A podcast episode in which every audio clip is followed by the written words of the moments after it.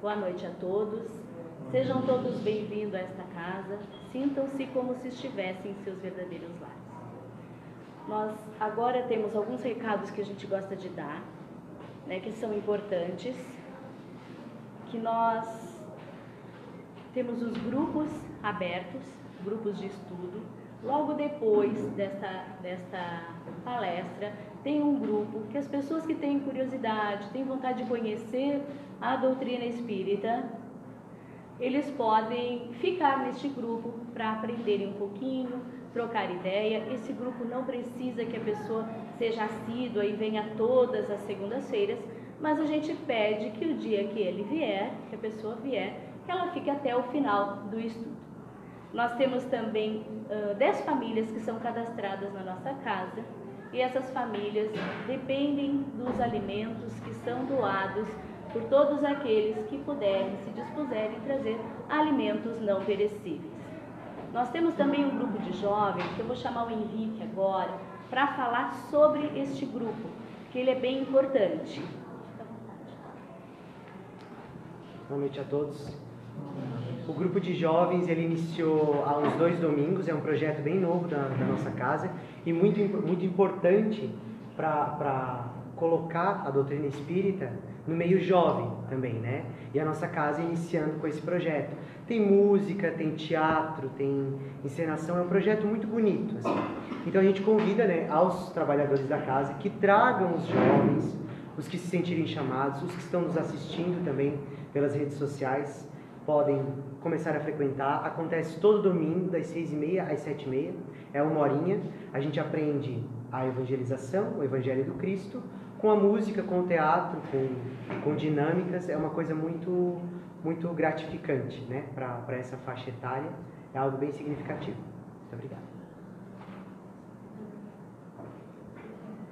Então, dados os recados, agora nós vamos elevar nosso pensamento a Deus, nosso Pai, Jesus, nosso Mestre, e agradecer mais uma vez por estarmos aqui, fazendo em pensamento a oração que nosso Mestre Jesus nos ensinou.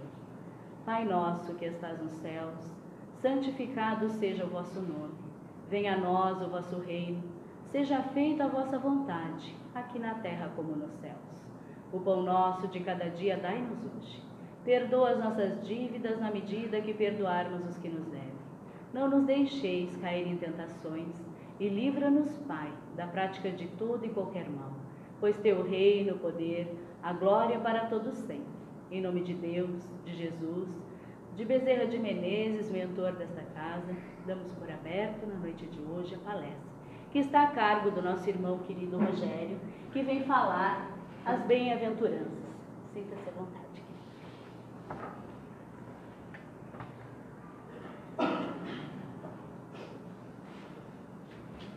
Boa noite a todos.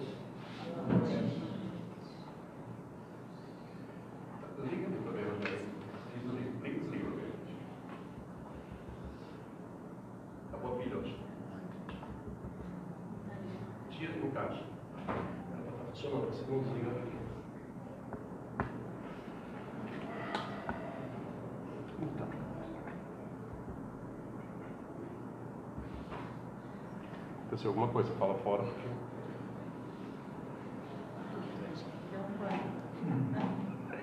Boa noite a todos. Muita paz.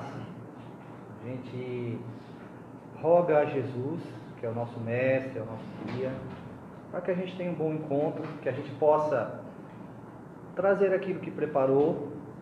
Lembrando sempre que em matéria de espiritismo todos nós somos apenas alunos. Eu sou um aluno matriculado lá no Ceará de Jesus, em Criciúma mas, é, como é importante essa, a, essa divulgação da doutrina, mesmo nós, expositores, maioria do tempo sentados para ouvir, para aprender, nós somos apenas servidor de confiança que a gente hoje está é, é essa tarefa dividir com os irmãos, dividir com os irmãos o conhecimento. Então, para isso que a gente faz essa rogativa a Jesus, a gente possa desenvolver aquilo que preparou com carinho e a gente saia daqui melhor do que chegou. Essa é a nossa rogativa. Então a nossa história começa com Muhammad. A cabra de Muhammad tinha se perdido, tinha fugido. Né? Ela tinha sumido. E Muhammad, ao procurar a sua cabra distante, foi atrás dela, ele acabou chegando em uma caverna. Uma caverna que ficava numa posição elevada, ficava de costas, ficava de frente ao noroeste do Mar Morto. Por pensar que o seu animal pudesse ter adentrado a uma caverna, a qual ele parou em frente, Muhammad começou a jogar pedras nessa caverna, para ver se a sua cabra poderia sair lá de dentro. Mas quando ele ouviu o barulho de, de cerâmica, quando ele jogou as pedras, ele ouviu o barulho de cerâmica, ele ficou intrigado e imaginou: olha, será que eu encontrei um tesouro? Será que eu encontrei algum tesouro? Então, com toda empolgação, ele entrou na caverna, porém, ele não encontrou nem ouro nem prata. Encontrou jarros de porcelana, que continham no seu interior pergaminhos pergaminhos de couro. Então, pelo menos assim ele pensou: ora, com couro eu vou fazer tiras para minha sandália. Muhammad não sabia que ele tinha ah, vivido, estava vivendo um grande momento, que a teimosia da sua cabra fez com que ele fizesse o que é considerado um dos momentos é, muito importantes, que é a descoberta dos manuscritos os manuscritos do Mar Morto. Uma incalculável reserva, disse entesourada da palavra, onde foram descobertos é, pergaminhos. A data precisa não se sabe. Foi entre o ano de 1935 e o ano de 1936. E demorou 20 anos para começar a estudar aqueles pergaminhos, a fazerem a busca por eles. Então acredita-se que tenha pergaminhos escritos há 3 mil anos antes de Cristo, até mil anos depois de Cristo.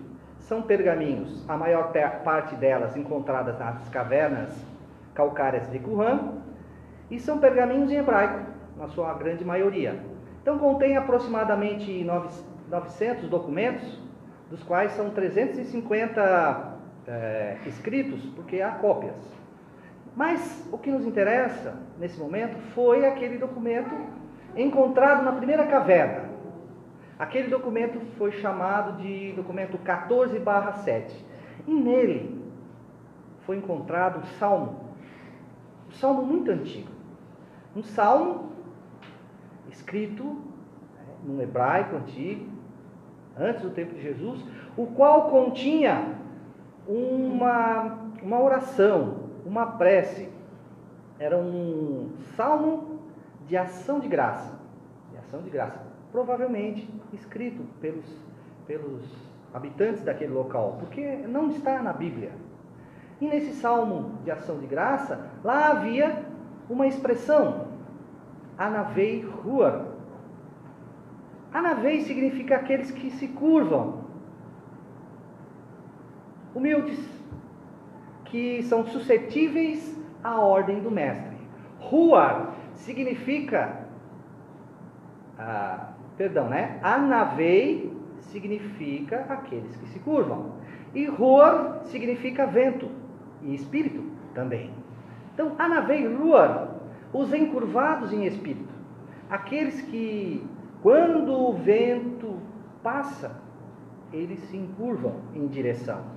Quando o Espírito de Deus passa, eles encurvam-se, se, se encurvam em direção a que o vento está fazendo com que eles fiquem curvados. É? Então a gente pensa no vento, nas ramagens. Na mentalidade daquela época, o bambu, para eles, quando passava o vento, ele se curvava para a direção do vento. Então vejamos, Jesus, vendo a multidão, subiu ao monte, aproximaram-se dele seus discípulos e, abrindo a sua boca, ele ensinava, dizendo: Bem-aventurados os pobres de espírito, porque é deles o reino dos céus. Felizes os anavei rua, aqueles que se encurvam quando o vento, quando Deus determina, e se encurvam na direção que Deus determina. Esse é o sentido pobre de espírito, que, que é muito comum, devido a questões linguísticas, nós interpretarmos por outra coisa. Quem de nós não interpretou pobre de espírito como é, com pouca espiritualidade, uma pessoa, é, como é que eu botei aqui? Com pessoas pobres de sentimento, pobres de espírito. São é, questões de linguística, né? Porque é uma expressão idiomática. Uma expressão idiomática. Tem outro símbolo. Mas quem estava com Jesus, as pessoas que estavam naquele momento, quando ele pronunciou essa fala, eles compreenderam. É uma expressão que para eles foi compreensível. E também os apóstolos que lá estavam também compreenderam. Principalmente Mateus, também conhecido como Levi. Por quê? Porque nos narra Humberto de Campos, no livro Boa Nova, um diálogo que Jesus teria com Mateus antes das bem-aventuranças.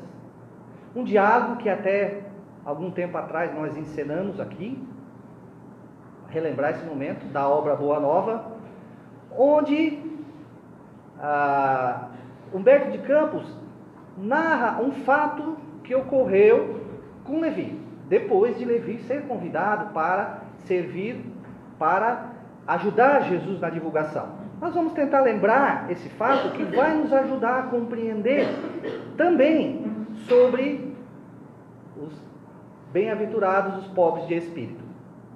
Então, diz Humberto de Campos, na obra intitulada Boa Nova, que aos primeiros dias do apostolado, um grupo de pessoas humildes foi até a casa de Mateus para saber mais sobre os ensinamentos de Jesus, para trabalharem com mais acerto no, no, no chamamento de Jesus.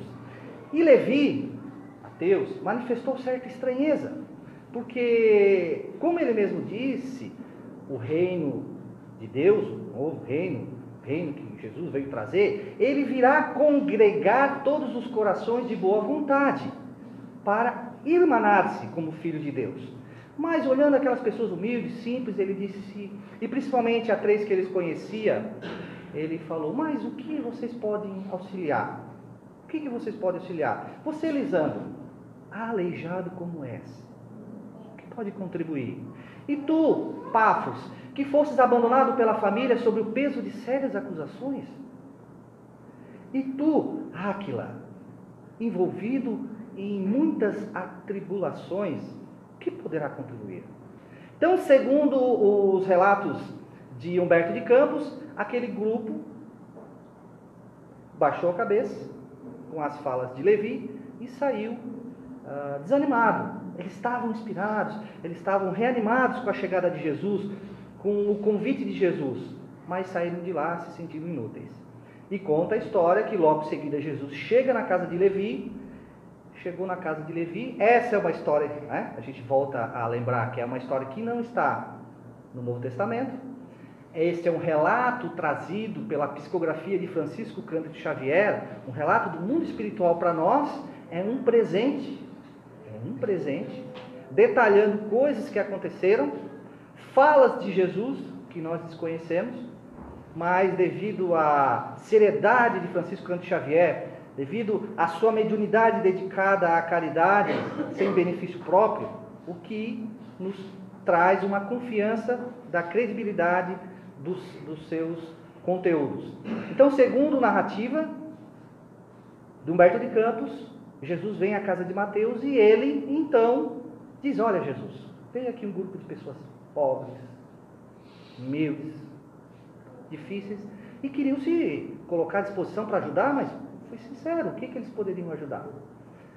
Então Jesus ouvindo com muita paciência, ele esperou o momento correto, e segundo Humberto Campos, ele usou as seguintes palavras. No entanto, Levi, nós devemos amar e aceitar a preciosa ajuda dos desafortunados da sorte. Se a boa nova, o evangelho é a boa nova, como não há de ser a mensagem divina para eles? Tristes e deserdados da imensa família humana. Os vencedores da, os vencedores da vida não precisam de boa notícia. Nas derrotas da sorte, as pessoas ouvem mais alto a voz de Deus. Já observaste os vencedores no mundo, Levi? Preocupados em defender o fruto das suas conquistas materiais? Veja, imaginamos, Levi, que os triunfadores do mundo viessem até nós, apresentando as suas armas exteriores. Figuremos alguns generais romanos, chegando a Cafarnaum, com os seus troféus numerosos sangrentos, afirmando-se desejosos de contribuir conosco na divulgação do Evangelho. Certamente, certamente trariam consigo legiões de guardas e soldados, carros e troféus, escribas, funcionários, prisioneiros. Começariam protestando contra as nossas pregações pelas estradas simples da natureza, por ainda não estarem desarmado da vaidade das suas conquistas materiais, de certo que desejariam construir templos suntuosos, jardins maravilhosos, acabariam brigando entre si. Veja, Levi, recordando a ação, recordando a ação da espada mortífera, talvez pretendessem disputar a ferro e fogo a implantação do reino de Deus, acabando por exterminar-se reciprocamente, por não cederem uns aos outros no seu ponto de vista, uma vez que cada vencedor no mundo se considera com a maior soma de importância e direitos, a pretexto de lutarem em nome dos céus. Talvez espalhariam por toda a terra incêndios e devastações, e seria justo, Levi, que trabalhássemos para fazer a vontade de nosso Pai, exterminando seus filhos, nossos irmãos? É imprescindível que atentemos à alma branda e humilde dos desafortunados da sorte. Para seus corações, Deus separa bênçãos de infinita bondade eles quebraram os elos mais fortes que os acorrentavam, as ilusões, e marcham para o infinito do amor e da sabedoria. O leito de dor, a exclusão de todas as facilidades, a incompreensão dos mais amados, as chagas e cicatrizes do espírito são luzes que Deus acende na noite sombria das criaturas. Levi, Amemos intensamente os desafortunados da sorte. Os seus, suas almas são a terra fecundada pelo adubo das lágrimas e das esperanças mais ardentes, onde a semente do evangelho, onde as sementes do evangelho desabrocharão para a luz da vida. Eles saíram das convenções nefastas e dos erros do caminho e bendizem o nome de Deus assim como os sentenciados que experimentassem no primeiro dia de liberdade o sol forte e clareante que os seus corações haviam perdido. Levi, é também sobre os desafortunados da sorte, é também sobre aqueles que aspiram um ideal mais puro e mais santo do que, a, santo do que as vitórias fáceis da terra, é também sobre eles que o Evangelho assentará as suas bases. Esse é um relato do que Jesus teria conversado com Mateus. Ele tentou ser fiel ao que está escrito ali.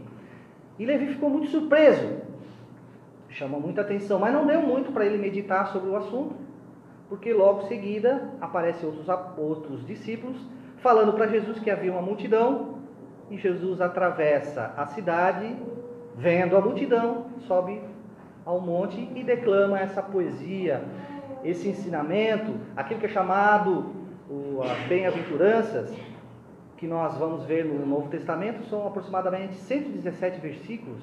O Evangelho segundo o Espiritismo, no seu conteúdo, 75% vai tratar em cima das bem-aventuranças. E ele inicia: Bem-aventurados os Anavei Ruar, aqueles que se encurvam quando o sopro de Deus passa, os pobres de espírito. É esse o entendimento. Por isso que nós dizemos que Levi, ele teve ali um ensinamento para meditar. Agora a gente vai fazer algumas reflexões também, e para isso a gente vai trazer outro ensinamento de Jesus, outra fala de Jesus, para poder realmente fazer uma reflexão. Jesus irá dizer em, certo, em outro momento, se não me engano, João 8, 32, conhecereis a verdade e a verdade vos libertará. O que isso significa? Que eu conhecendo a verdade, conhecendo os ensinos dos Espíritos, eu vou me libertar. Será que é isso que significa mesmo? Ora, agora conheço a verdade, eu vou me libertar. Mas esse tipo de pensamento não é o pensamento daqueles vencedores do mundo ao qual Jesus cita. Eles, ah, é? a pretexto de lutarem em nome da terra, lutarem em nome do reino dos céus, talvez criariam incêndios por toda a terra. E por que, que a gente pode pensar assim? Porque esses vencedores do mundo que chegam nessa postura, eles querem implantar o reino de Deus da forma que eles acham que é correta, da forma que eles é, vivem, da forma que está dando certo para eles e eles querem implantar. Então, conhecereis a verdade e a verdade nos libertará. Né?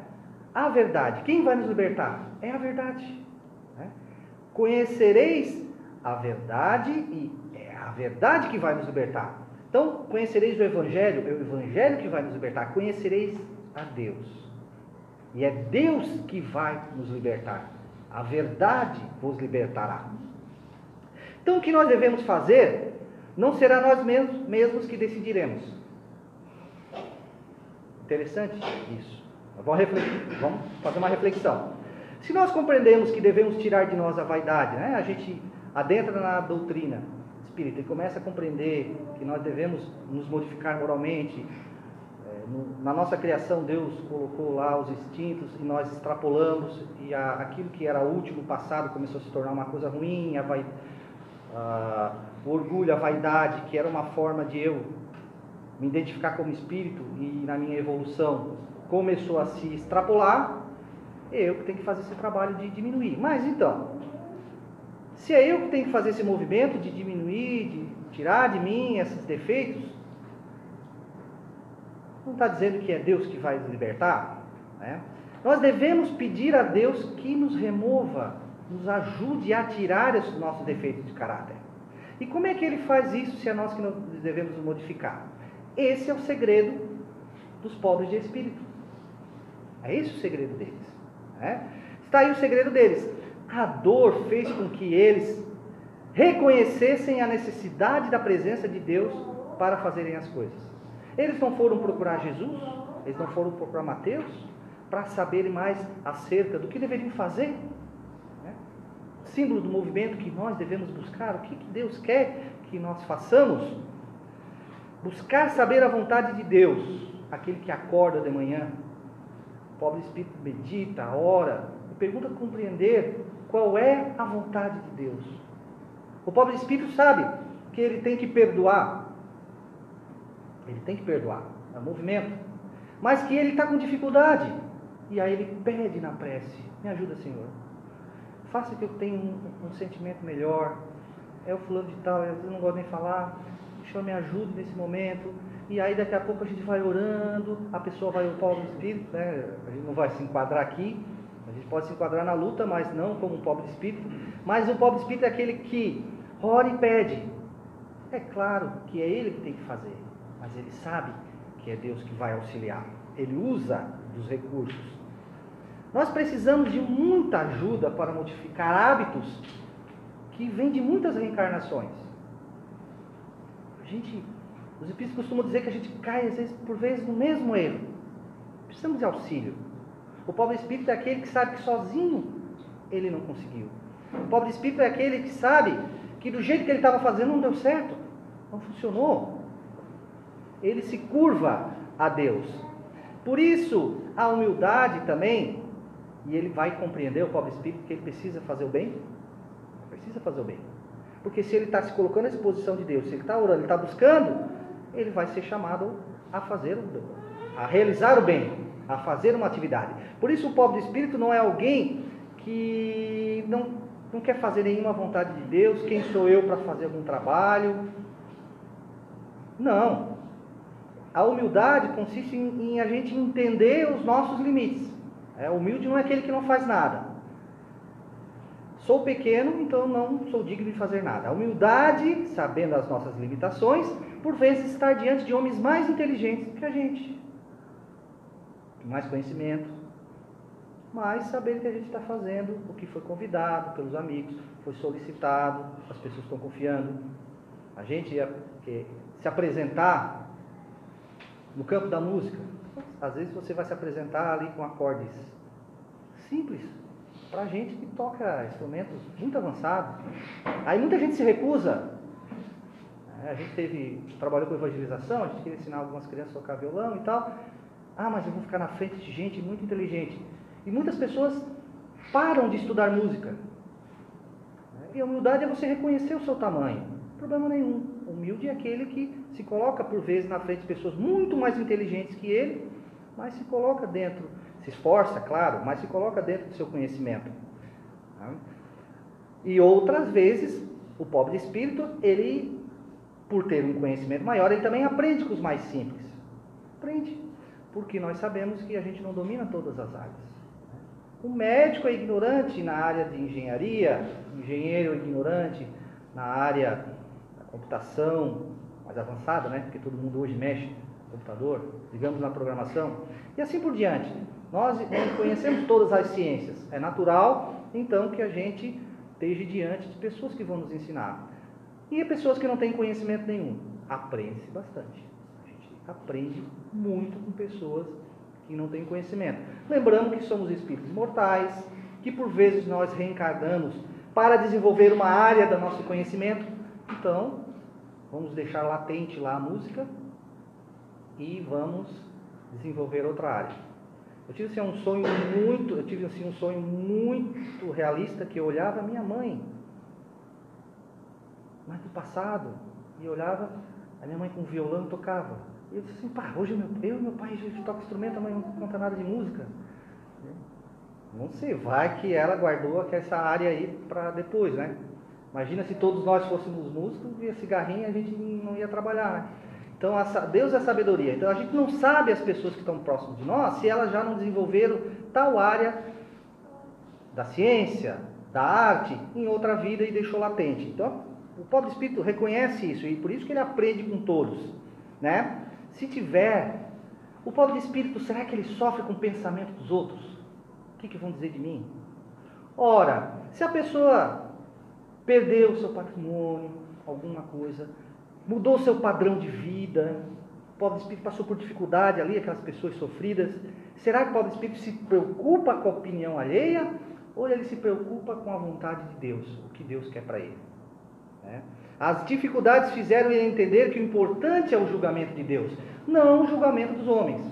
Né? O que, que, eles vão dizer? Ah, mas eu sou profissional, mudei meu padrão de vida, o que, que eles vão achar? Se preocupa com o pensamento de Deus.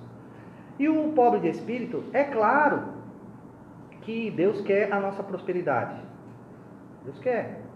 Tem que ser pobre para ser feliz. Deus quer. Mas Ele quer também que a gente saiba administrar aquilo que a gente recebeu e gaste menos do que a gente ganha. Né? Preciso a gente se controlar nisso.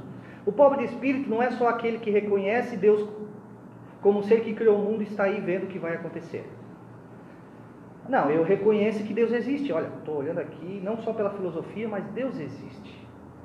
E aí, ele fez. Eu não sei se eu já comentei isso aqui. Deus, como alguém que fez uma super lei. Eu sou programador, né? Fez um super programa de computador que aí não precisa mais dar assistência, está funcionando tudo certinho. É o sonho nosso, né? Não precisa dar manutenção, passear e o sistema funcionando em todos os lugares. Muita gente pensa que Deus é assim. Mas é a solicitude de Deus. O pobre espírito é aquele que reconhece a solicitude. O que é a solicitude de Deus? Na Gênesis nós aprendemos. Que é a ação de Deus em todos os momentos. A gente aprende que há leis divinas que Deus fez, sim. Mas essas ações, essas leis divinas, Deus está agindo naquele momento. É Ele que sustenta o universo. É Ele que mantém as leis funcionando. Deus não saiu, não fez um super sistema e está lá para vendo, para vendo o que está acontecendo. Ele está agindo agora. Então o pobre espírito é aquele que reconhece a solicitude de Deus. Ele está presente agora. E reconhecendo a solicitude de Deus, ele, reconhece, ele é grato. Porque ele sabe que Deus está ajudando, que Deus está presente, que Deus colocou junto dele pessoas para auxiliar, pessoas para que ele possa é, crescer, possa reparar as faltas. O pobre de espírito é uma pessoa grata, porque ele reconhece a solicitude de Deus na sua vida. É. Ele reconhece que Deus age dentro dele. Allan Kardec faz um ensaio teórico sobre o instinto que eu acho fantástico. Eu não vi ainda um, uma fala tão fantástica igual Allan Kardec na Gênesis. Concluindo, é a conclusão que nós temos que o instinto é Deus agindo na sua criatura. É claro que é o instinto na sua profundidade, não a paixão que deriva dos excessos que a gente é, se compraz naquela atitude e vai exagerando. Mas o instinto, aquele que, que não erra, instinto não erra. Nós, a inteligência por escolher erra, mas o instinto, na sua profundidade, não erra. Porque é Deus agindo no nosso coração. Reconhecer a providência divina é reconhecer que somos amados por eles, pessoas que nos cuidam, somos gratos, né? e, e reconhecer, ser grato para todas as pessoas, principalmente grato com aqueles que representam Deus na terra. Quem representa Deus na terra para nós? Quem que é o representante de Deus na terra? Os nossos pais. Né? Os nossos pais representam Deus na terra. Eu estou falando, o pai está aqui, emocionante. Eles, né, a pessoa grata, ela deve ser grata com os seus pais. O pobre espírito ele sabe disso. Ele sabe que deve ser grato com os pais. Porque você não vai ser grato a Deus se você não for grato com aquele que, aqueles que te receberam. Ah, mas é. Eles não tinham planejado. Não, planejaram sim. O Espiritismo falou que planejaram sim, né? No plano espiritual. E todos os esforços. E as coisas que a gente vai descobrindo quando é pai. Só quando a gente for pai que a gente vai começar a descobrir, né? Então, ser grato aos nossos pais independente das imperfeições deles, né? Nós devemos amar nossos pais. E nós precisamos ter essa relação, mesmo daqueles pais que não estão conosco. Aprender, se tem alguma dificuldade, vamos orar, vamos entrar em, em conciliação. A gente já sabe que não estar no mesmo plano não significa que a gente não está em contato, a nossa oração chega. E se ficou coisas para trás, melhor ainda, a gente orar, porque às vezes a gente se prende também por questões negativas, né? De um lado, de outro, então a gente ora. Às vezes, até com, quando a gente está incomodado, a gente sente a presença de um perseguidor, eu digo, ah, então tá bom, já que estás aqui, vamos, eu vou abrir o Evangelho, vamos ler junto, vamos lá, vamos estudar, vamos aprender. Junto que o Chico falou uma vez, falaram para o Chico, Chico, tem um espírito ruim aqui, vamos nos evangelizar juntos. Imagine os nossos familiares que a gente precisa se reconciliar. Que bom. Então, sendo grato a Deus, grato aos pais, grato à vida, a gente precisa também adquirir conhecimento. Né? A gente precisa adquirir conhecimento para engrandecer. O pobre espírito ele sabe disso, porque são duas asas que nos levam a Deus: né? a sabedoria e o amor. Precisamos. Levi aprendeu. Levi aprendeu lá naquela, naquele momento. Ele se emocionou, segundo os relatos de Humberto de Campos, depois das bem-aventuranças. Levi viu aqueles três irmãos, com a qual ele foi muito duro, foi até eles, abraçou chorando, compreendeu o que Jesus queria falar nos seus ensinamentos.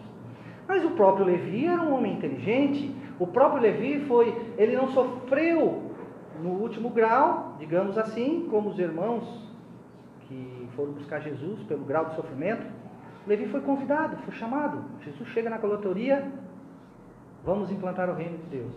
E ele segue. E aí? É? Então, o Levir, o Evangelho segundo o Espiritismo, nesse tema, tem um item, é, nesse capítulo Bem-aventurados os pobres de espírito, tem um capítulo para que a gente possa entender. E esse item, nesse capítulo, do livro do, do Evangelho segundo o Espiritismo, nesse capítulo há um item para a gente poder compreender, que diz que é o capítulo que é o item Missão do homem inteligente na Terra. A inteligência rica em méritos para o futuro, mas com a condição de ser bem empregada. O Allan Kardec fala no capítulo. Mas como é que pode ser bem empregada?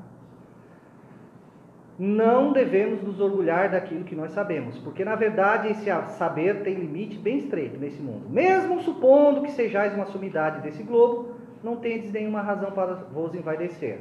Se Deus, nos seus desígnios, vos fez nascer no meio onde pudesse desenvolver a vossa inteligência, foi por querer que usássemos benefício dos outros.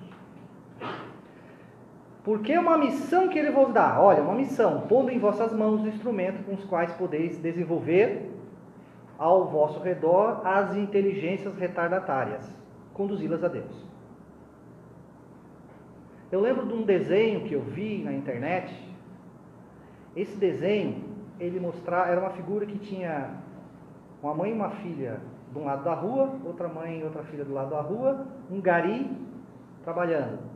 E a primeira mãe dizia assim para a filha: Olha, filha, você tem que estudar, porque senão você vai ser igual essa pessoa, tem que trabalhar aí. E do outro lado da rua, assim, aquele, aquele, aqueles desenhos com balão, né? a mãe dizendo para a filha: Ó, oh, minha filha, trabalhe, estude, para que o seu conhecimento possa auxiliar pessoas como nossa irmã aí, para dar qualidade no trabalho dela. Diferente, né? Bem diferente. Então, a gente vê a postura da mãe. Quem tem conhecimento pode auxiliar. E mesmo nessa, nessa mesma internet que a gente vê bastante coisa, o que, que nós vemos nós vemos os países desenvolvidos, temos coisas aqui no Brasil, mas principalmente nos países desenvolvidos, máquinas que vão puxando grama na estrada, vão pintando automaticamente, máquinas que fazem serviços humanos que requer muito, é, muita dificuldade, muito esforço, que alivia o trabalho das pessoas. Inteligência usada para auxiliar, para o bem. A missão do homem inteligente na terra está no capítulo Bem-aventurados os pobres de espírito, porque curvando-se a Deus, curvando-se a esse sopro de Deus, o ser humano usa as suas ferramentas para auxiliar os seus irmãos, que sejam essas ferramentas a inteligência, mas ele está usando para auxiliar os seus irmãos. A fé no futuro então aqui a gente falou sobre os pobres de espíritos e falou das pessoas inteligentes que também servem a Deus. E a gente que se sente motivado por isso, a gente até pensa, realmente. Agora, a fé no futuro, como diz o Evangelho segundo o Espiritismo, pode consolar e infundir paciência, mas não explica essa anomalia. Porque se tanto Mateus quanto esses que sofrem vão trabalhar para o reino de Deus certamente Jesus fez o convite para lá nós estarmos, um sofre mais do que outros. Então, por isso o Evangelho faz essa colocação. A fé no futuro pode consolar e infundir paciência, mas não explica essas anomalias que parecem desmentir a justiça de Deus. E hoje, julgando-as suficiente maduros, nós, maduros, para compreender, Jesus manda o Consolador para que a gente possa compreender então. Então, por que, que já veio nessa dificuldade, no sofrimento? Aí nós temos o capítulo no Evangelho segundo o Espiritismo, que é, que vem nos ensinar, né, das aflições, a justiça das aflições. Por que, que a gente sofre? Né? Pelo nosso proceder. Ou seja, de nosso proceder aqui, e quando não é daqui, de alguma coisa que nós fizemos aqui, que muito é desse momento, dessa vida, aqui eu digo nessa vida, quando não é dessa vida, é que a gente trouxe do passado. Então a gente vai compreendendo a questão da reencarnação da justiça divina. Mas, quando os Espíritos vão falar sobre a aflição, eles vão nos falar sobre a questão do sofrimento, que nós erramos na vida passada, por isso que nos custou, por isso que nos é difícil. O que, que acontece? Muitos de nós têm um pensamento, é, nós nos enganamos sobre essas reflexões. Deixa eu ver se eu consigo encontrar. Certo? É? Vamos ver aqui. Bem-aventurados os aflitos. Provas voluntárias. E aí eu queria fazer um comentário sobre isso.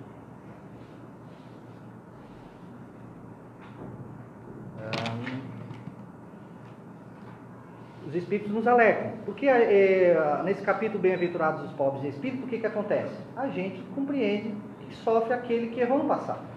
Ou errou no passado recente, ou muito distante. Já temos dito e repetido muitas vezes que estáis na terra de expiação para concluir as vossas provas, e que tudo sucede a consequência de vossas existências anteriores. Dívidas, juros do passado. Esse pensamento, porém, provoca em certas pessoas reflexões que devem ser combatidas devido aos funestos efeitos que poderiam determinar. Então, os espíritos dizem que é natural que a gente tenha alguns tipos de reflexões erradas sobre isso. Então, quando nós vamos estudar dentro do Espiritismo, lá no livro Céu e Inferno, que é o Código Penal da Vida Futura, a gente vê o que, que os Espíritos nos trazem nos esclarecer. Que quando nós fizemos uma falta, quando nós temos uma falta, para corrigir são necessárias três coisas: né? o arrependimento, a expiação e a reparação. O arrependimento, conquanto seja o primeiro passo para a regeneração, não basta por si só é necessário espiar e é necessário reparar. Três condições. E aí que começa a entrar, penso eu, muitas vezes nós, em reflexões erradas. Porque acreditam alguns irmãos que para a gente iniciar a reparação, nós temos que espiar o mesmo tempo daquilo que nós fizemos o mal. É, eu vou usar aqui um exemplo para que a gente possa falar um pouquinho sobre isso. Alguém furou o olho, causou a cegueira em alguém, furou o olho do outro. Né? Então, pode-se, para alguns, só se pode iniciar a reparação depois que eu ficar ao mesmo tempo sofrendo o que o outro sofreu. Porque a gente tem que fazer o quê? Tem que se arrepender, tem que espiar e tem que reparar. Né? Então, alguns pensam que é assim. Antes de eu começar a reparar, eu tenho que espiar ao mesmo tempo, eu tenho que ficar cego ao mesmo tempo que que a outra pessoa ficou. Não é verdade porque nesse, nesse capítulo, onde fala das penas, lá no item 12, não há regra absoluta nem uniforme quanto à natureza e à duração dos castigos. Então, mas acontece coisas assim, pessoas que passam expiação igual, antes de começar a reparar, acontece. Por vezes acontece. Por que, que isso acontece? Eu penso que lá na questão 7 nos esclarece um pouquinho. Porque é tudo dentro do, do, de um capítulo que tem no livro a, Céu e Inferno, e lá tem sobre o Código Penal da Vida Futura. Lá no item 7 vai dizer assim, ó, o espírito sofre pelo mal que fez, de maneira que, sendo a sua atenção constantemente dirigida para as consequências desse mal, melhor compreende seus inconvenientes. Então, Allan Kardec ele até bota em itálico ali essa questão sendo a sua atenção constantemente dirigida para as consequências desse mal. Olha, o espírito é colocado para ele ficar constantemente, né, atenção constantemente dirigida para as consequências desse mal. Deus quer que a gente corrija o quanto antes. Deus não quer nós sofrendo pelo mal que a gente fez. Quer que a gente esteja bem e repare o mal que nós, que nós tenhamos feito para alguém. Então, para isso, ele quer que a gente observe esse mal. Agora, a atenção constantemente dirigida para esse mal pode ser nós mesmos que nos determinamos a fazer isso, ou Deus pode ver que a gente não está prestando atenção nisso e Deus faz com que a gente tenha esse, esse olhar. Né? Quantas pessoas que, que se dedicam, né? conheci, conheço pessoas que dedicam a pessoas que têm autismo, aqueles que têm a deficiência visual, mas eles se dedicam e trabalham por eles, eles sentem o sofrimento, se colocam no lugar. É um movimento de estar ali compreendendo a dor do irmão. Claro que por esquecimento, é, ninguém pode dizer que errou no passado, fez isso com alguém, ou fez outro. Mas é um exemplo de pessoas, né, que têm a sua atenção constantemente dirigida para uma consequência de um ato ruim, porque está vendo, ou, ou de uma dificuldade de alguém.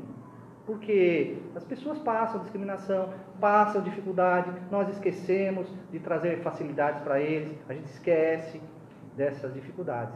E aqueles que não se preocupam, mas eles teriam que ter atenção sobre isso e não têm. Aí o que, que acontece? Eles passam por aquela, por aquela situação. Já que não se dedicaram, e está aqui, né? Sendo a sua atenção constantemente dirigida para a consequência desse mal, melhor compreende os seus inconvenientes e trata de corrigir-se. É um expediente que Deus usa para a gente se atentar do mal que tenha feito. Lembramos o sofrimento, o amor de pessoas que lutam. Foi o que a gente comentou.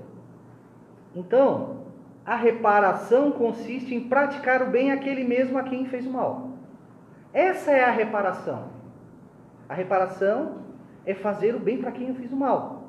Ora, vamos pegar o caso esse de a gente tirou a visão de alguém. Se nessa vida mesmo, porque lá está dizendo que a gente pode se arrepender em qualquer momento, nesse código da penal da vida futura, nós podemos se arrepender em qualquer momento do nosso erro, não precisa estar no mundo espiritual, qualquer momento. Pode ser aqui nessa vida, pode ser recente, pode ser depois. E eu queira reparar esse mal. Né? Eu queira reparar. A reparação é praticar o bem, pagar a cirurgia da pessoa, fazer com que, se eu sou médico, operar ela, se eu tenho possibilidade de curar com o meu magnetismo. Né? E aqui, ó, se tem uma doutrina que fala sobre cura espirituais, explica os fenômenos. Se tem uma doutrina que diz que se existe uma mediunidade santa é mediunidade de cura, é a doutrina espírita. A gente nem vai se alongar nisso. É. Então, será que Deus irá dizer: Olha, você se arrependeu? Você fez o mal para aquela pessoa? E você quer reparar? Não, não, você primeiro tem que ficar cego para depois reparar. Será que Deus vai fazer isso com a pessoa? É claro que o momento de arrependimento, ele não se dá de uma hora para outra. Para a pessoa se arrepender, ela espiou alguma coisa. A dor do arrependimento, a cobrança das pessoas, né? Algum, algum movimento há para que a gente, o arrependimento venha, um grito da nossa consciência. Mas,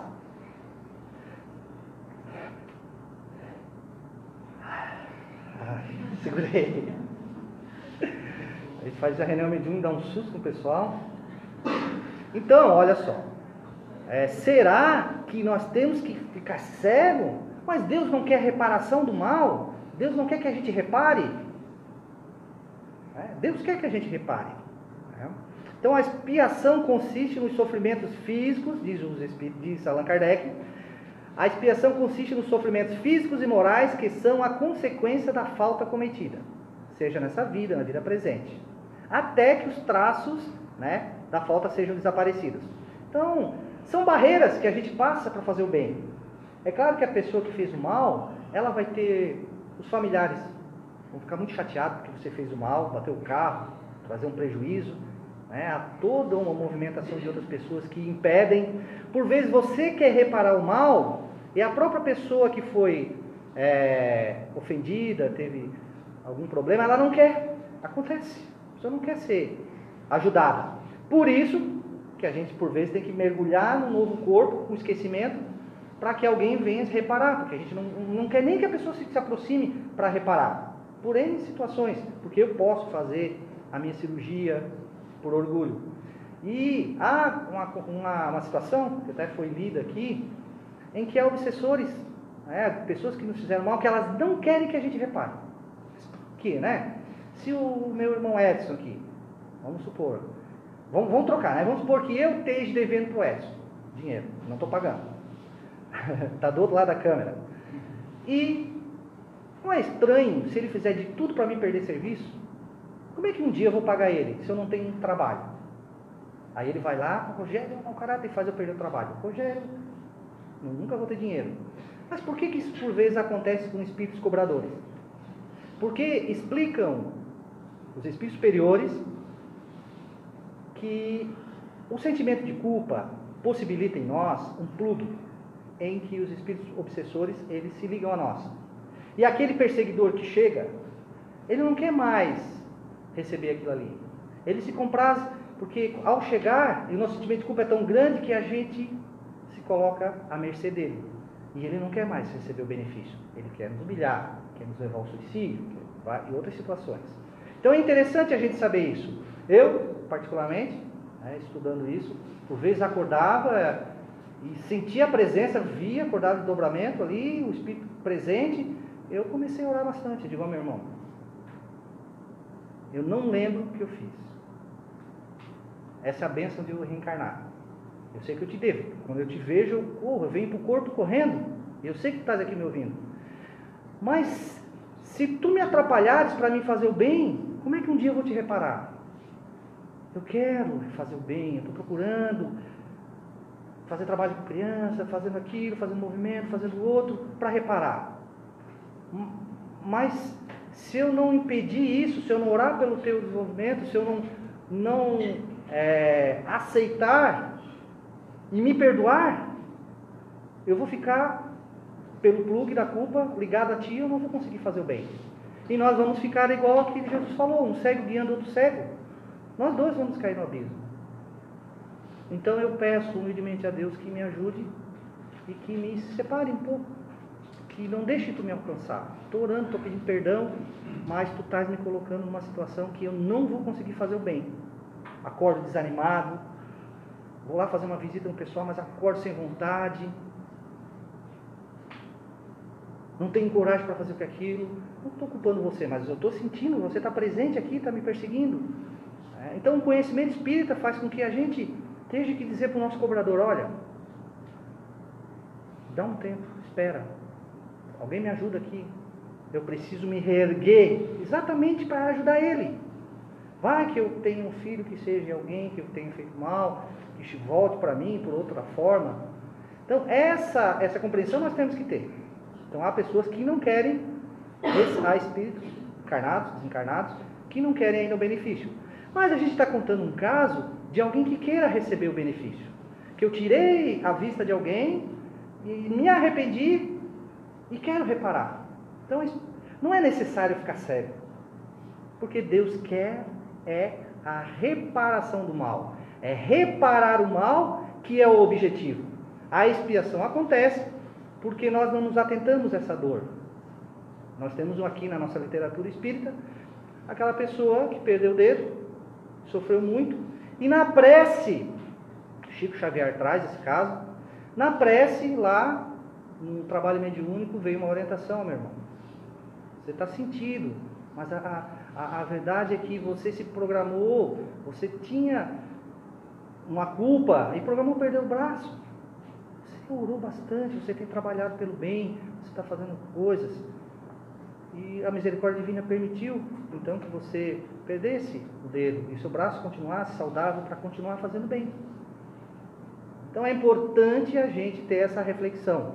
Né? E por que, que é importante? Por que, que a gente é, reflete sobre isso? Porque se nós acharmos que a pessoa tem que sofrer, primeiro, a gente não vai deixar os outros ajudar os outros. Porque a gente tem que sofrer no mesmo tempo, então a gente vai impedir que alguém ajude o outro. Essa pergunta que Allan Kardec faz, deve-se por ter uma prova do próximo? É uma pergunta sim ou não? Deve-se alguém por ter uma prova do seu próximo quando possa? Ou deve, para respeitar os desígnios de Deus, deixar que siga o seu curso? Há respostas dos Espíritos, muitas vezes a gente olha, depende do grau evolutivo, gente conta isso muito no livro dos Espíritos. Mas aqui não tem esse depende, né? A gente vai fazer uma leitura, eu tenho estudado isso aqui, estou estudando para compreender bem. Ali, a minha percepção é que devemos nos esforçar muito, muito, é o que diz os Espíritos aqui.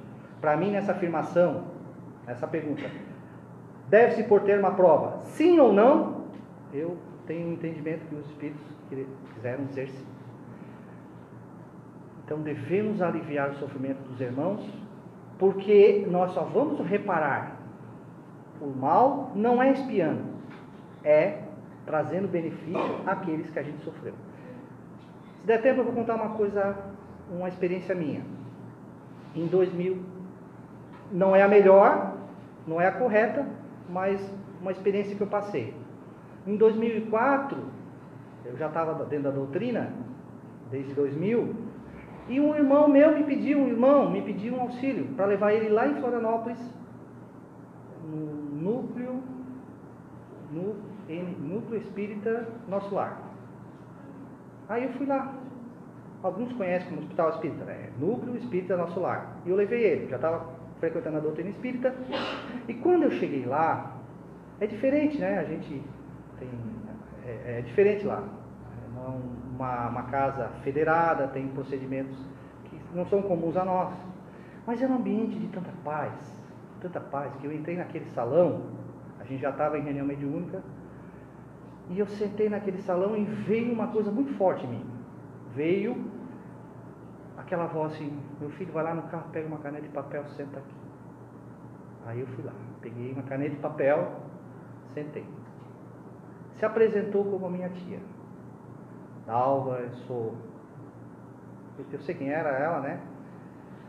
E ela era muito ligada à minha mãe. Elas tinham um pensamento. Uma pensava numa coisa, outra atendia o telefone e já pensava. E ela desencarnada disse: Meu filho, eu estou descrevendo e eu quero que tu convide a tua mãe para vir aqui receber um tratamento. E eu, primeiro, é, eu já está aprendendo, desenvolvendo a psicografia, a gente aprende a não contestar. Primeiro escrever. Escreve o que vem, o Espírito ditou. A gente procura o máximo possível não interferir na comunicação, para depois avaliar. Porque por vezes a gente vai escrevendo e avalia e já não perde a sintonia do Espírito. Então a gente deixou vir toda a comunicação e ali, pela paz que eu estava sentindo, pelo, pelo bem-estar, né, o médio tem que perceber isso. E eu achei muito coerente. Só que a minha mãe ainda não conhecia a doutrina. E como eu abracei a doutrina assim, um afã, assim, uma, uma coisa forte, porque tinha me tirado um processo obsessivo, de uma depressão, de situações difíceis, eu era um pouco fanático. A gente era um pouco fanático quando uma coisa boa. Então eu forçava um pouco a barra com a mãe, com a família. E mãe ainda não estava simpática à doutrina espírita. E eu disse, como é que eu vou fazer agora? Como é eu vou entregar esse, esse... Não vou nem entregar, eu vou convidar ela. Bom, eu cheguei para a mãe e disse, ô oh, mãe, tu... eu fui lá numa casa, lá em Florianópolis, que faz tratamento, que auxilia. Eu pensei em ti, tu queres ir? Ela só quer. Era o espírito da minha, minha irmã dela. Provavelmente já conversou com ela, preparou a noite, preparou e foi assim muito receptivo. E a mãe foi e ela se sentiu muito bem. Passados os anos, a gente fez um trabalho lá na Federação Espírita, toda semana, por quatro anos lá na Federação, às vezes volta e meia eu falava, tá aí o nosso lar, mas não é federado. É uma casa que não é federada, mas eles trabalham, fazem posição de mãos, com o objetivo de curar, e fui é, tocando, né? Quando a gente começou a adentrar, porque nós devemos nos adentrar, não só no Pentateuco Espírita. A gente fala, Espiritismo é o Pentateuco. Não, a gente tem que adentrar nas obras, na revista espírita, na, nas viagens espíritas, e vai adentrando nas obras, a gente vai começando a ver, olha aqui, Allan Kardec. Aí a gente começou, Allan Kardec, no estudo da mediunidade, no estudo da obsessão. O estudo da obsessão, né? Saber o que acontece comigo?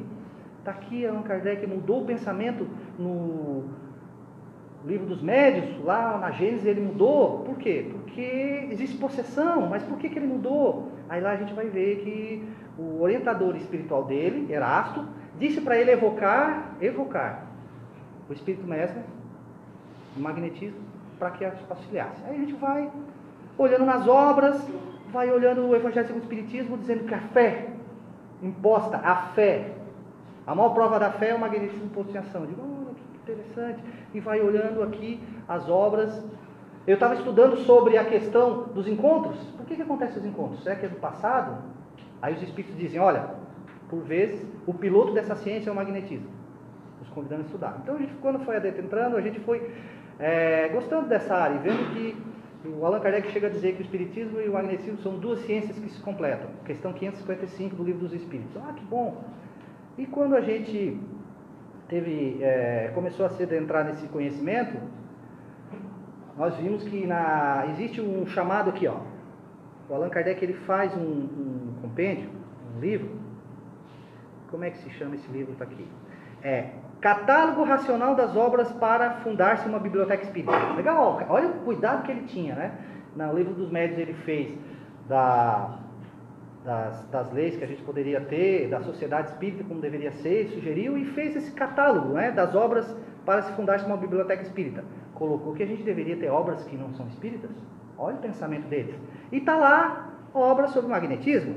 Interessante né, várias obras, com as obras é, do magnetismo que nós temos que estudar. Aqueles que ele citou bastante, é, conhecedores que ele citou. E não tinha isso traduzido em português. E teve um grupo lá, um irmão que fez uma obra chamada Jacomelo, ele fez uma obra chamada O Passe, publicada pela Federação Espírita, e eles traduziram esses livros sobre magnetismo. Vamos estudar. Mas aí houve assim uma certa resistência de alguns irmãos da doutrina, isso me chamou muita atenção. Né? Por que essa resistência? Ao ponto de nós trazermos o Jacomelo aqui para Criciúma e não podia ser divulgado nas casas espíritas. Mas chama muita atenção. Por que, não pode divulgar?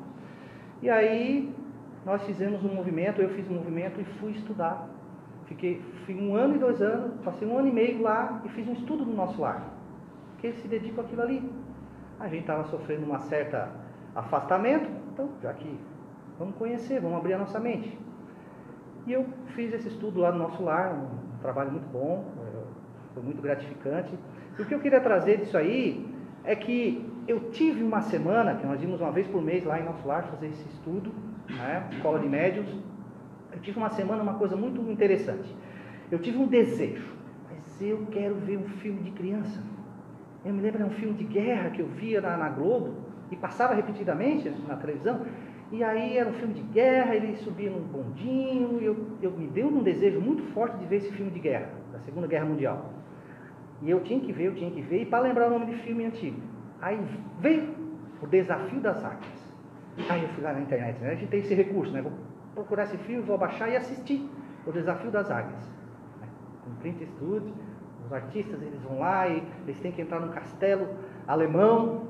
Eu queria muito ver esse filme, não sei porquê. Aí vi esse filme, matei a, a, a vontade. E naquela semana eu fui fazer um estudo lá no nosso lar. Fazer um estudo no nosso lar. Mas antes disso eu tive um sonho, eu me vi militar. Eu fui soldado aqui, em, eu servi o quartel aqui, e naquele. Nós tínhamos aquela coisa que quando entra um oficial, nós temos que ter sentido, assim. Até eu tinha um pouco de medo, assim, depois eu perdi. Mas no sonho vinham os oficiais alemães, do exército alemão e eu bati consciência. No sonho, né? E tinha a nossa equipe lá. E aquilo me chamou muita atenção. E na semana que eu fui no nosso lar, lá tinha aula com médico. É muito interessante, né? Médico ensinando espiritualidade pra gente. Tivemos aula com, sobre a fisiologia, fisiologia da dor. Médico que dá aula no, no hospital, lá nos ensinando espiritualidade. Eu achei muito interessante médico falando, ó, se a pessoa está aqui, você pede humildemente, se vê que ela está com dor, se tu podes fazer uma massagem no pé dela, e o médico explicando como é que ele faz. Aquilo eu achei muito legal. Né? Um carinho que estava dando atenção. Há médicos que não, não fazem coisas de enfermeiro, né? Alguns, né? Mas achei muito interessante. E eu vi o médico contando, aí na, nossa, na aula dele ele disse assim, ó oh, irmãos, a verdade, o que aconteceu, há uma comunicação espiritual que é o seguinte, numa época da Alemanha, existia muitos generais que se adentraram no conhecimento da medicina, mas eles iniciaram um tipo de atividade que não é cristã. Eles começaram, pelo seu conhecimento, desejando conhecer mais sobre medicina, trocar o sangue daqueles que tinham lá, os judeus, os seus cuidados, de uma forma, né, obrigando, trocar o sangue dele por por outros líquidos para ver se a pessoa ia ficar. Faziam experiências com pessoas, buscando o conhecimento, mas de uma forma errada. E nós, quando fizemos um, um, um, desenvolvemos o conhecimento, a gente não perde o conhecimento, mas foi feito de uma forma errada. Então, esses generais, muitos dos médicos do plano espiritual, estão se preparando para reencarnar, mas muitos estão aqui trabalhando. De vez em quando se vê, se escuta depois que uma pessoa sai daqui, alguns irmãos saem recuperados, aquelas botas batendo. E aí ele foi falando lá e eu fiquei branco, né? Esse sonho aí. Então, eu refleti muito sobre isso. Será que essas pessoas que erraram, elas têm que voltar sofrendo igual? Quando o objetivo é reparar o mal para quem a gente fez? A expiação é um movimento para a gente poder reparar. Será que eles têm que vir sofrer a mesma quantidade? É, é essa, essa reflexão que eu fiz dessa minha experiência, é, é particular, é minha, então é uma coisa que eu passei, mas eu estou dividido porque isso tem me chamado muita atenção, é um, é um conteúdo. O que, que pode modificar isso? Duas coisas. Se eu entendo que a pessoa tem que sofrer, ou eu impeço aqueles que querem fazer o bem, ou eu também pensando que tem que sofrer, eu acabo achando que eu tenho que sofrer. O mal a gente acaba às vezes fazendo para nós mesmos. Aí tem irmãos que divulgam isso e estão passando depressão, pensamento suicida, e estão dificuldade, porque também não se auto-perdoam. Porque no fundo, quando eu imponho que tem que sofrer, olho por olho, dente por dente, mesmo na reencarnação, eu estou fazendo inconscientemente para mim também. Então, o Espiritismo veio nos clarear. Os pobres de espírito são aqueles que passaram sofrimento, mas abraçando o Evangelho, nós podemos, nós podemos, é o convite de Jesus, que a caridade cobre uma multidão de pecados. Ela não tira, nós temos que passar esse processo de expiação, culpa e arrependimento. Mas ela possibilita que a gente repare. Repare o mal dos nossos irmãos fazendo bem, fazendo a caridade, fazendo o melhor que a gente possa. Muito obrigado pela oportunidade, obrigado pela, por esse momento, pelo silêncio. Eu queria agradecer a casa e desejar um bom retorno aos lares. Muito obrigado. Obrigada, Rogério, por ter estado aqui com a gente, esclarecendo sobre essa doutrina maravilhosa que é a doutrina espírita. Quanto mais a gente estuda, mais certeza a gente tem de estar no lugar certo. Muito obrigada, Agora, elevando o nosso pensamento a Deus, nosso Pai, aproveitando a oportunidade de estarmos aqui, nessa energia agradável que nos auxilia. Vamos fazer a nossa caridade através dos nossos pensamentos, criando as melhores energias, os melhores sentimentos neste momento por aquela pessoa que vem à nossa mente neste momento, seja ela encarnada ou desencarnada, que ela receba com carinho o nosso abraço, o nosso carinho, o nosso sentimento de amizade, de alegria, de perdão, que ela possa ser envolvida nesse sentimento puro. Vamos lembrar também daqueles que recém reencarnaram, chegando à Terra muitas vezes sem ter um lar. Que eles possam ser acolhidos por uma mão amiga, por um abraço, que possam seguir na senda do bem, aproveitando a encarnação, que é a nossa escola da vida. Vamos lembrar, neste momento do nosso lar, que ele possa ser embebido desse sentimento puro, criando uma teia de proteção em todos os campos, em todos os lados, fazendo com que o amor de Jesus penetre neste ambiente.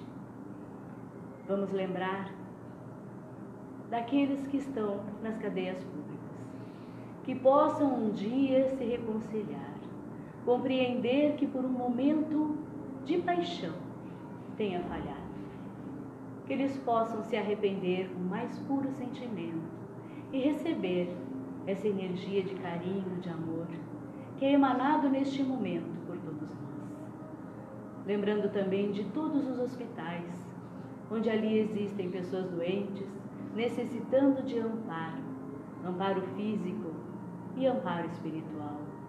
Que a espiritualidade amorosa possa usar como instrumento todos aqueles médicos profissionais da saúde que estão ali dentro, auxiliando na cura.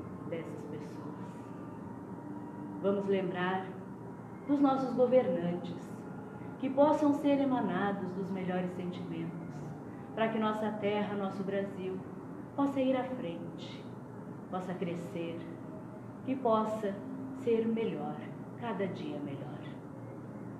Vamos lembrar das nossas casas espíritas e todos os templos religiosos, onde lá muitas vezes chegam tristes, arrasados e saem com outro ânimo de vida. Vamos pensar neste momento pelos nossos irmãos suicidas que por um momento de fraqueza se entregaram, achando que iriam perder a vida. Quando chegam do lado de lá, reconhecem que a vida é eterna. Somos espíritos imortais, criados por Deus. E que Maria de Nazaré possa dar um colo a esses irmãos que no momento reconhecem o arrependimento da dor que fizeram para eles e para suas famílias. Vamos agora pedir que os espíritos amorosos possam recolher da natureza os melhores eflúvios para colocar sobre as águas que aqui estão. Que essas águas sejam emanadas desses medicamentos e que sirvam para aqueles que necessitam, que ao beber se torne o melhor remédio. Hoje, devido ao adiantamento da hora, faremos o passe coletivo aproveitando que existem médiums no recinto, que concentre-se emanando todas as melhores energias para todos aqueles como forma de medicamento. Sintam-se acolhidos pela espiritualidade, por Jesus, nosso Mestre, que está sempre conosco, Deus Criador dos céus e da terra, que está dentro de nós em todos os lugares Vamos sentir essa energia que entra da nossa cabeça, chegando até os pés, emanando por todo esse salão, como faixas de luz.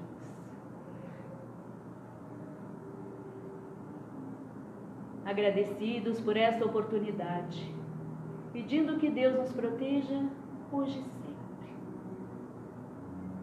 Pai nosso que estás nos céus, santificado seja o vosso nome.